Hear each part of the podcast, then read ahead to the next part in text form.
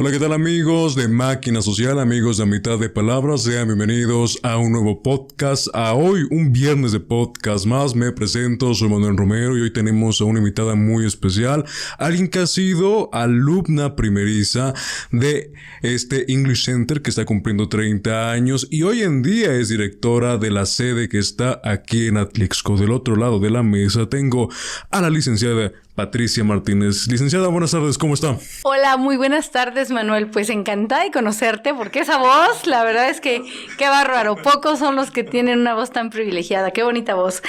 Pues este, pues aquí, aquí, eh, contenta de estar con ustedes. Eh, licenciada, eh, me siento eh, muy contento en primer lugar por tenerla de invitada. Vamos ahorita a preguntarle un poco de su trayectoria, que la tengo bien estudiada. Y en segundo, porque es la primera invitada que me acepta un trago de vino o alcohol al menos. Los otros, un par de puñetas, no me han, me han rechazado eh, una cerveza o alcohol. Nada más quieren pura agüita. Ah, sí, no, bueno, es que sabes que si me investigaste, sabrás que el vino es mi debilidad. Así que fue una muy buena idea, muchas gracias. Pues, licenciada, eh, ¿qué le parece? Vamos a empezar con esta entrevista. Quiero saber un poco de su vida y aprovechando que el pasado domingo, el 11, presentó un nuevo logo, presentaron nuevos idiomas, eh, más actividades, van a, van a meter eh, italiano, francés y alemán, muchas más actividades que no se habían presentado aquí en el municipio de Atlixco, sino que en otros estados y estaba viendo un en vivo justamente donde usted hace énfasis que muchas veces no se tiene la oportunidad de ir a otro estado para estudiar este hermoso idioma, pero aquí en Atlixco con el English Center se hace la posibilidad gracias a los certificados y los 30 años que ya llevan. Y por lo que tengo investigado de usted es alumna fundadora, ingresó en el verano del 91 a los 14 años de edad. Hoy en día, 30 años después, es directora del English Center sede Atlixco. Pero para comenzar, quiero con esta pregunta. ¿Cómo es que se interesó en el idioma inglés? ¿Cómo le llamó la atención a esa edad? Pues mira, Manuel, la verdad es que sí, en la secundaria, de hecho, era de, de aquellas niñas traumadas que repetían los números en las noches o cosas así, ¿no? Eh, la verdad es que mis padres vieron que estaba muy mal. Eh, siempre, bueno, no fui una alumna muy destacada, pero creo que sí era de buenas calificaciones en general. Sin embargo, eh, Sí, inglés fue una materia que, que me traumaba totalmente, ¿no? Entonces, eh, cuando Enrique García, quien fuera fundador de, del actual English Center, eh, apertura aquí en un verano del 91, mis padres ven una publicidad, van, piden información y deciden registrarme. Yo creo que lo que hizo que yo adorara el inglés, porque es mi pasión hoy en día, fue eh, la forma en que me enseñaron inglés, que fue totalmente diferente. Yo estaba acostumbrada, ya sabes, a memorizar listas de verbos, que apréndete esto y haz tantas páginas y este, resuelve tantas hojas de tarea.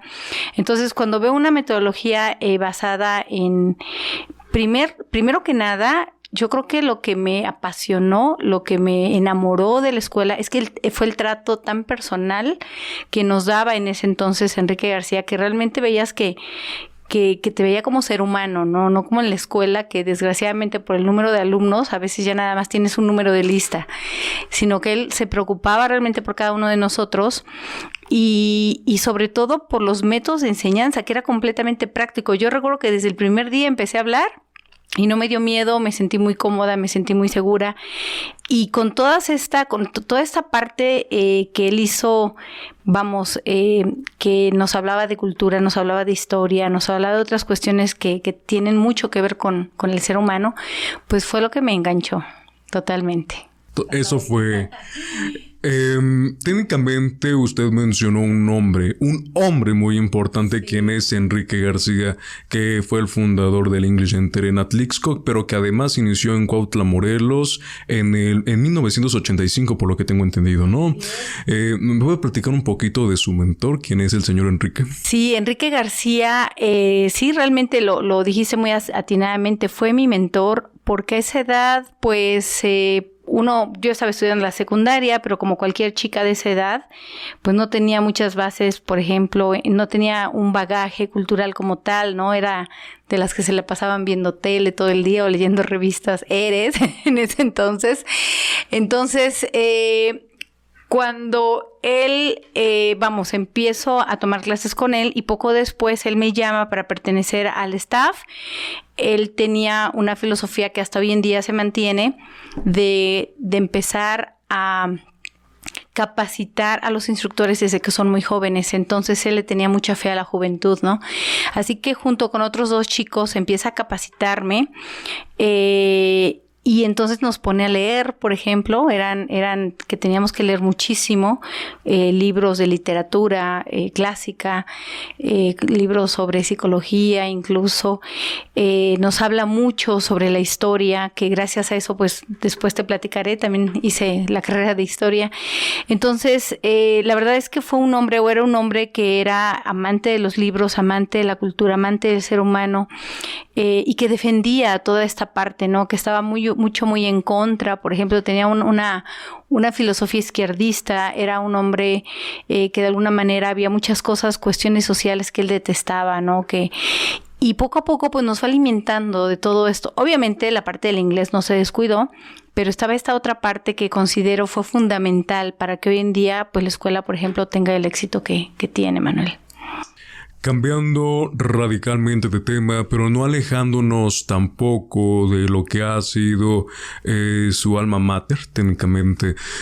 Usted fue scout en su infancia. ¿Me puede contar un poquito de esa etapa de su vida, por favor? Una etapa maravillosa. Fui scout muchísimos años de mi vida. Eh, de hecho, eh, hace poco, desgraciadamente, murió Andrea Medellín, quien fuera en ese entonces mi, mi guía. Eh, a quien recordé y recuerdo siempre con mucho cariño. Sí, fui scout y la verdad es que esta parte eh, creo que alimentó en mí el, hecho de, tener eh, el escultismo como parte de tu vida, hace que, veas, tengas una actitud muy diferente. El lema de siempre listos, por ejemplo. Y, todo lo que viví, todas las experiencias que me hicieron vivir dentro del, grupo Scout, formé parte del grupo 4 de aquí de Atlixco, eh, marcaron mi vida total y radicalmente porque te enseñan realmente a, aprender a través del juego, cosa que después esa filosofía fue la que de alguna manera yo instauré eh, con las clases de inglés, ir aprendiendo pero jugando. Eh, pero además creo que llenó, llenó una parte de mí que, que no podría ser yo hoy en día sin, sin esa, esa parte de mi, de mi experiencia. Eh, ¿Ser scout es bastante complicado al inicio? No, fíjate que no, no, yo creo que eh, depende mucho de la gente que, que esté alrededor tuyo, pero yo me divertía, o sea, era un grupo yo después, haciendo ya como que, que, un recuento, aprendí tantas cosas, pero todo era jugando. O sea, aprendí a hacer nudos, aprendí a comunicarme eh, por señales de silbato, aprendes a hacer fogatas, a levantar casas de campaña, te vas de campamento. Y, lo hacen, eh, vamos, es de una manera tan divertida que la verdad hoy en día siento muchísima pena que ya no haya un grupo así en, en Atlixco.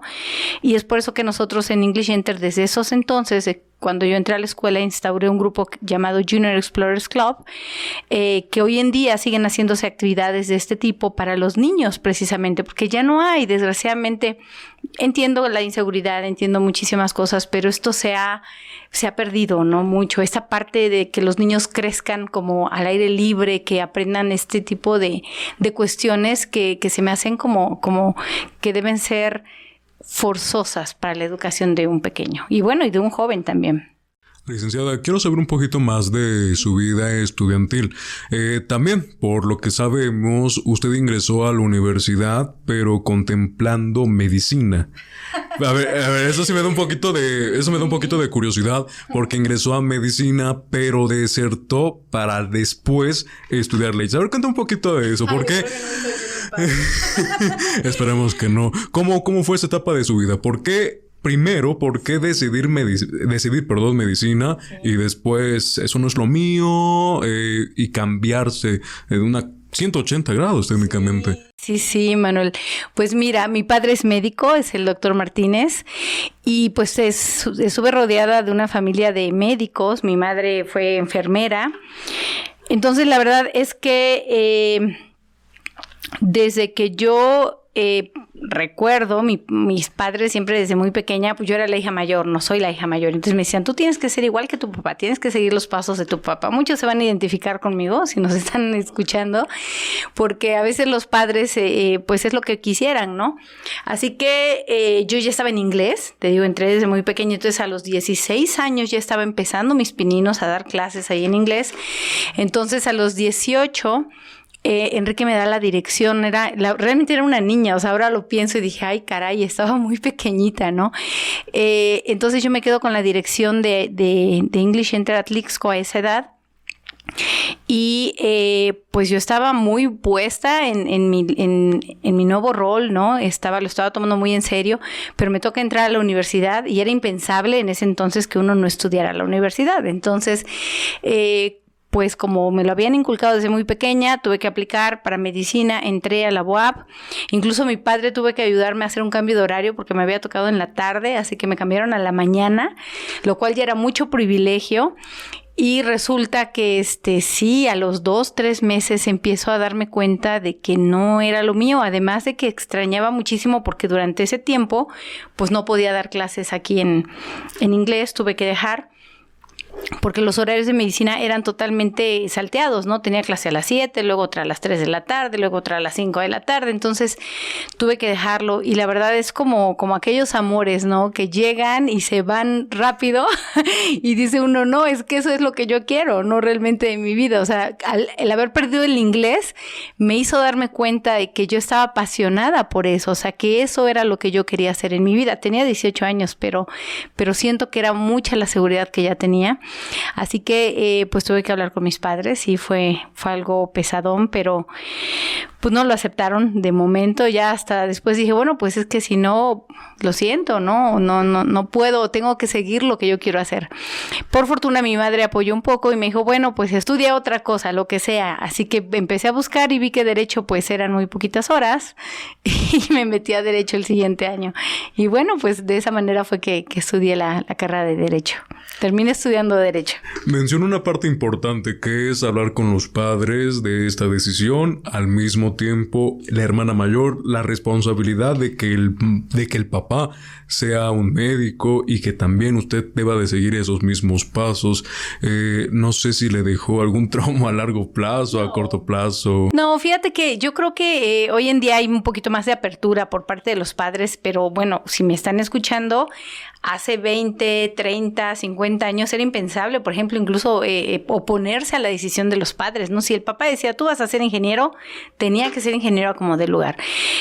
cuando a mí me toca esta situación, mis padres, pues obviamente siento que los desilusioné de alguna manera, pero yo creo que nadie puede ser feliz si no haces lo que quieres. Entonces, si yo hubiera seguido a lo mejor estudiando medicina por darle gusto a mis padres, hubiera sido tal vez un médico mediocre, ¿no? Porque no era lo que yo quería. Entonces, eh, cuando ellos me dan esta oportunidad de decir, bueno, estudio otra carrera, y puedes seguir con inglés, uy, yo estaba fascinada, entonces fue, fue lo que decidí hacer, ¿no? Y me siento muy feliz hasta la fecha de esa decisión. Toda esta experiencia pudo equilibrar eh, sus pasiones, buscar una pasión, bueno, más bien, encontró la pasión del inglés desde muy pequeña y con las leyes, pues bueno, se juntó, se pudo nivelar y eso lo hizo, la hizo feliz, básicamente. También mencionó algo muy importante, en English Enter Atlix con la sede que tenemos aquí, Mencionó que usted fue directora a los 18 años de edad. Ingresó a los 14. Cuatro años después viene esta decisión. ¿Cómo fue que le eligieron? ¿Cómo fue que se tomó esa decisión? ¿Qué experiencia se lleva? Porque eh, todos, las, todos, las, todos los invitados que hemos tenido se caracterizan por algo, que de jóvenes han tenido grandes oportunidades y las han aprovechado. En su caso, ¿cómo fue este proceso? Pues mira, eh, la verdad no me acuerdo. Yo eh, pues tenía otros compañeros. Yo creo que desde que Enrique empezamos, empezó a capacitarme, eh, pues siempre me delegaba a mí un poquito más de responsabilidades ah, y además estaba muy loca, ¿sabes? Yo desde que empecé, por ejemplo, te digo que yo creo que tendría 16 años o 17 cuando empecé con el Club de Niños Exploradores. Eh, entonces, este, pues yo empecé a organizar viajes y, y, una anécdota es que en alguna ocasión recuerdo que organicé un viaje, no me acuerdo a dónde, pero él me dijo, sí, está bien, hazlo. Entonces, la siguiente semana que él llega, le dije, ya, ya tengo dos camiones llenos. Y recuerdo que se enojó muchísimo. Me dice, ¿cómo crees que vas a llevar a tanta gente? Entonces, eh, vamos, estaba queriendo comerme el mundo a, a bocadas, ¿no? Entonces, siempre me involucraba, trataba de de hacer muchas cosas. Recuerdo que también con mi compañero Justino iniciamos eh, un club de ajedrez y andábamos siempre buscando, ¿no? Cosas que hacer. El ping pong también fue una parte como importantísima de la escuela y éramos siempre nosotros, no nos quedamos horas extras, a veces no nos íbamos ni a comer por estar jugando ajedrez y, yo creo que esto, pues de alguna manera lo vio Enrique y llegó el momento en el que me dijo, bueno, pues eh, vamos, empieza a encargar, ¿no? O sea, no fue algo así como una investidura, a lo mejor piensan que fue algo así como una ceremonia, realmente no, no hubo nada de eso, pero, pero eh, pues sí, llegó el momento en el que simple y sencillamente me empezó a dar más responsabilidades y él no podía venir tanto. Obviamente sí trataba de estar viniendo regularmente, pero pues con muchos miedos, porque sí recuerdo, recuerdo por ejemplo que una mamá un día me hizo llorar. bueno, no lloré frente a ella, no, pero este llegó, me gritó, no recuerdo ni cuál fue el problema, pero terminando me metí al baño a llorar. pero vamos, son las cosas que, que te forjan, ¿no? A lo mejor el carácter o no sé, pero, pero la verdad lo disfruté muchísimo. No fue la única sede en la que usted fue directora, por lo que tengo entendido. Hoy en día soy, estoy también al cargo de Cuautla English Center, soy también la directora de, de Cuautla. Eh, hay otras sedes de las cuales se ocupa mi, compañero Javier Hinojosa eh, quien es mi socio también hoy en día. Eh, pero sí, hoy en día estoy a cargo de Cuautla, que es realmente la, vamos, la parte fundadora, los inicios de English Enter, ¿no? Entonces también estoy allá y pues de momento me tengo que dividir un poco y organizar mi vida de todas formas, pero este, pues cuando te gusta lo que haces, encuentras la manera.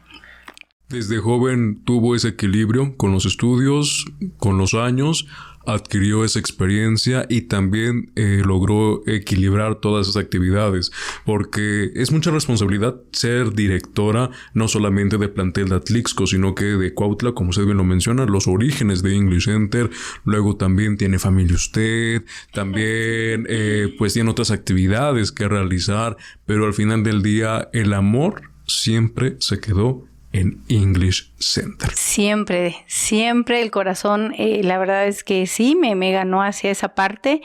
Eh, a partir de los, terminé la carrera de, Derecho, ejercí unos años y después me, me, vamos, me metí por completo a la cuestión de, eh, del inglés. Y a los 29 años aproximadamente decidí estudiar historia. La verdad es que siempre eh, vamos, Enrique me, me metió yo creo que como que esa eh, esa pasión por, por la historia y de momento yo leía un libro, leía otro, pero no le encontraba como que, que, el hilo, ¿no? De cómo se unían. Entonces, a los 29 años, ya estando pues muy plantada, vamos, en mi rol de directora, ya conociendo muy bien eh, lo que tenía que hacer, empecé a buscar tiempos para poder estudiar historia en el Colegio de Historia de la UAP y este, pude concluir también esa carrera con obviamente el apoyo de mi staff, definitivamente. Eh, pero sí, fíjate que el amor al inglés pues es lo que todos estos años me han sostenido y han hecho que pues siga adelante, ¿no? Porque han, ha habido momentos obviamente duros eh, y que pues se han podido pasar. Esto que nos ha, está todavía pasando la cuestión de pandemia, pues eh, yo creo que solamente con mucha pasión es que se logra sobrellevar, ¿no? Y, y, poder seguir adelante con, con este proyecto. Vamos a cambiar ahora de eh, sus estudios, de English Center, a preguntar un poquito de su vida personal. Eh, si usted me, permite hacer esta pregunta, eh, vamos a comentar un poquito de su familia. conoció a su esposo, a lo, bueno, más bien se casó a los 37 años y tuvo a su primer hijo y único hijo a los 40. La pregunta que le quiero hacer cómo conoció técnicamente el amor de su vida. Bueno, pues eh, mira, la verdad es que sí. Eh, yo a los 30 era una, una, mujer que pues obviamente ya vivía sola, eh, vamos, viajaba mucho, eh, me encantaba, como a los 18, lo que platicábamos hace rato, pues tuve muchísima responsabilidad y estaba muy pequeña, no viví esa juventud como cualquier, como cualquier otro chico, ¿no? Que se va a bares o que sale con amigas, o... entonces mi vida era como la universidad y de la universidad a la escuela y terminando de la escuela a las 8 de la noche llegaba a hacer tareas, a preparar mis clases para el siguiente día. Y los fines de semana era cuando descansaba o salía con mis papás, entonces realmente no tuve esa oportunidad de irme de pinta o cosas así, ¿no? Así que hasta los 30, 28, 29, que ya era independiente, que ya tenía un trabajo estable, que, que pues ya, ya vivía sola, eh, me empecé a destrampar un poco, ¿no? Empecé a salir con amigas, empecé a viajar muchísimo, hice un diplomado en Canadá.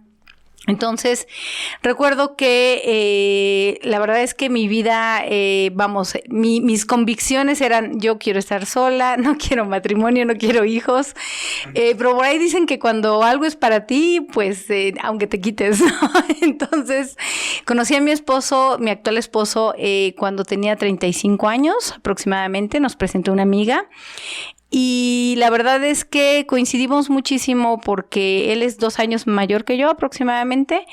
Y también era, había tenido, él ya trabajaba en Volkswagen desde ese entonces. Y recuerdo que pues él era mucho de motos y de salidas y andar también en el despapalle, ¿no? No tenía hijos, no tenía familia. Y la verdad es que eh, creo que, que somos tan diferentes y, en eso a veces pues encontramos puntos de coincidencia, ¿no? Y eh, decidimos tener un hijo, la verdad es que yo sí lo pensé y dije, bueno, pues me, me aviento. Tenía muchos miedos, todo el mundo me decía que los embarazos eran horribles y ya sabes. Pero la verdad es que mi embarazo fue el más hermoso que una mujer pueda desear, fue muy bonito, muy tranquilo, tuve a mi hijo a los 40 y, eh, y, la verdad es que lo disfrutamos muchísimo. O sea, ya en esta etapa de nuestra vida, pues a nuestro hijo lo, lo estamos disfrutando mucho porque siento que ninguno de los dos se quedó como con nada, ¿no? Como con no hubo nada que hubiéramos querido hacer y no hubiésemos hecho. Entonces ahorita pues es una etapa en la que mi hijo está creciendo y lo disfrutamos muchísimo y sí me siento muy muy estable en esa por esa parte, ¿no? Como que siento mucha tranquilidad y eso me permite pues por ejemplo del lado profesional poder pues atender todo lo que lo que tengo que atender. Técnicamente su vida está equilibrada desde hace Totalmente, sí, sí él me dio muchísima estabilidad emocional sobre todo. O sea, básicamente, como, bueno, dice, no tuvo, eh, tuvo muchas responsabilidades desde pequeña, bueno, más bien desde, sí. desde la adolescencia, la dirección, los estudios, la universidad, luego ya a los 28, 29 ya empieza como que a relajarse un poquito, pero a los 30 ya empieza a conocer a este, a este chico y ya, poco a poco sí. se Sí, vino como que a completar, equilibrar, este, la verdad es que siento que somos una pareja muy estable y pues imagínate, con un pequeño de 5 años, eh, muy muy, bien. Hasta ahorita todo muy, muy bonito. En esa parte de su vida mencionó un diplomado en Canadá. ¿Cómo fue esa experiencia?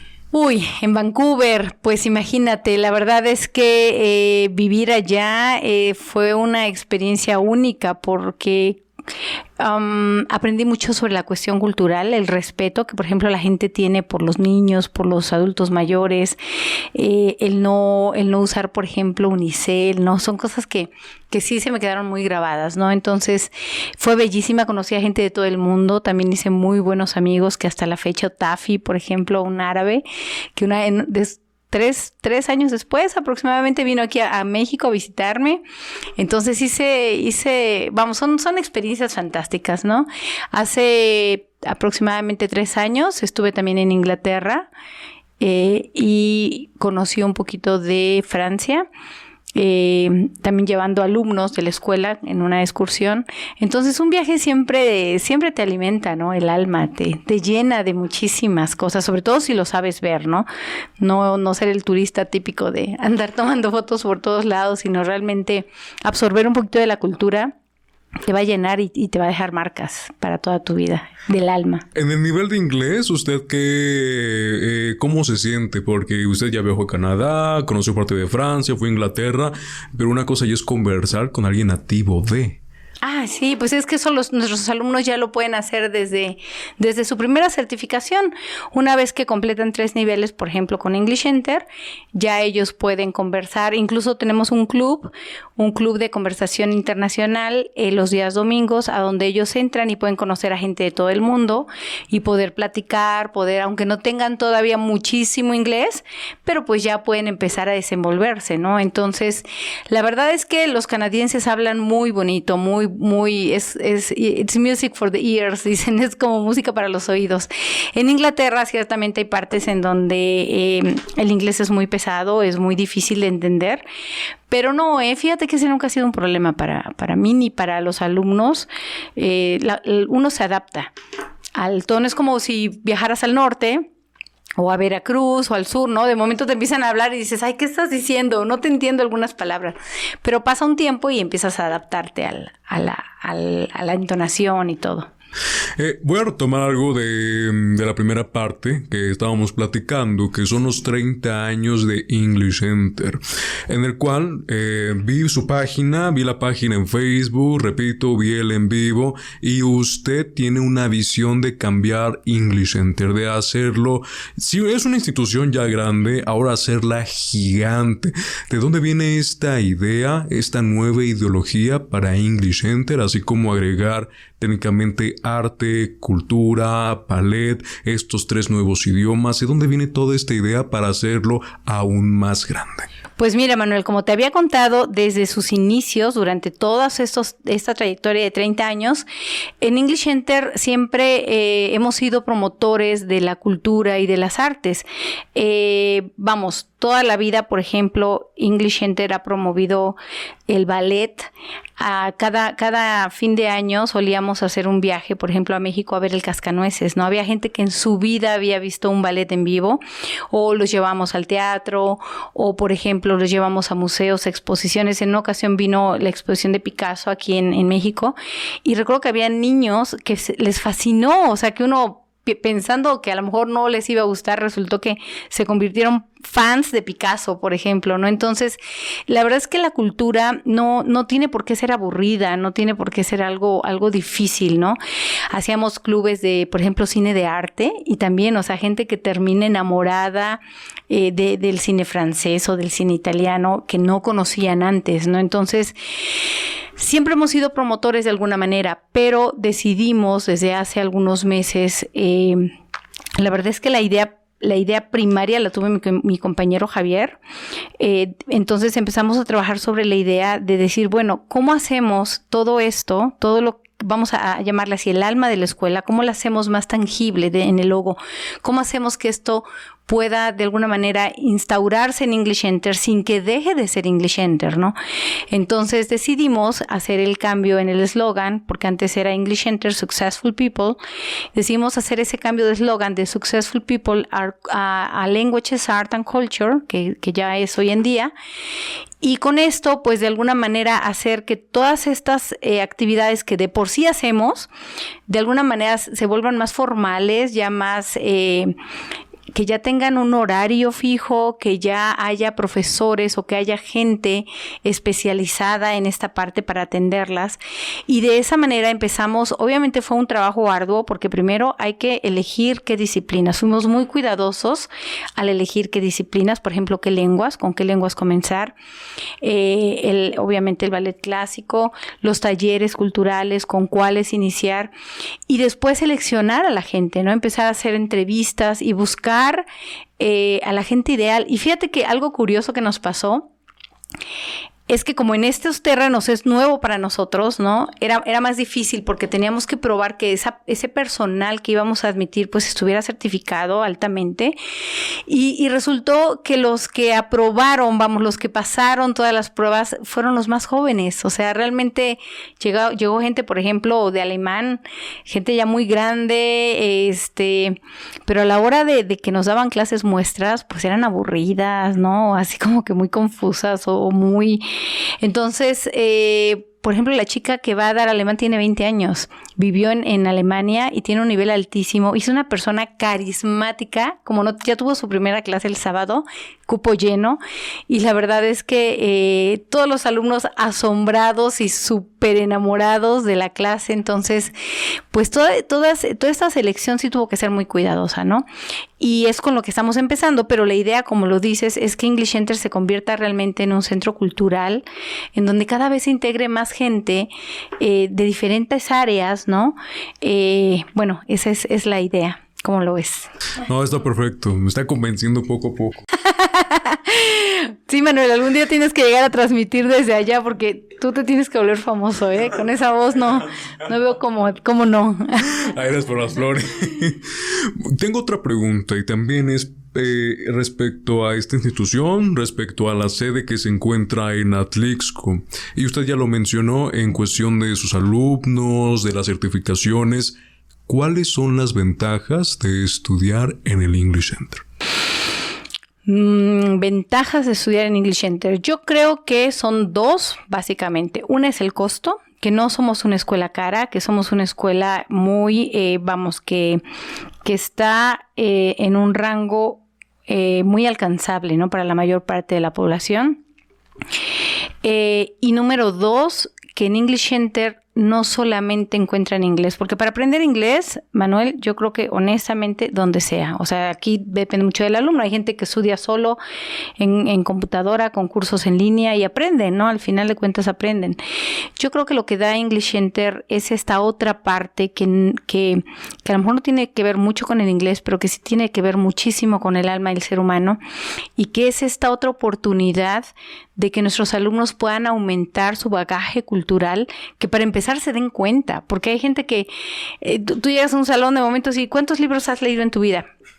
Y se quedan así, pues yo empecé dos, pero entonces es impresionante ver que mucha gente a veces en verdad solamente conoce de fútbol, conoce de no sé, de, de, de, telenovelas, eh, de uñas postizas. No está mal, no está mal. El punto es que sea eso lo único que conozcan, ¿no? Entonces, yo creo que un ser humano tiene que desarrollarse lo más ampliamente posible eh, y, en un momento de su vida debe decidir, bueno, ¿qué es lo que yo quiero ser como ser humano, ¿no? ¿Qué, ¿Qué más quiero tener? ¿Solamente quiero saber de eso o me gustaría llegar a saber un poquito más?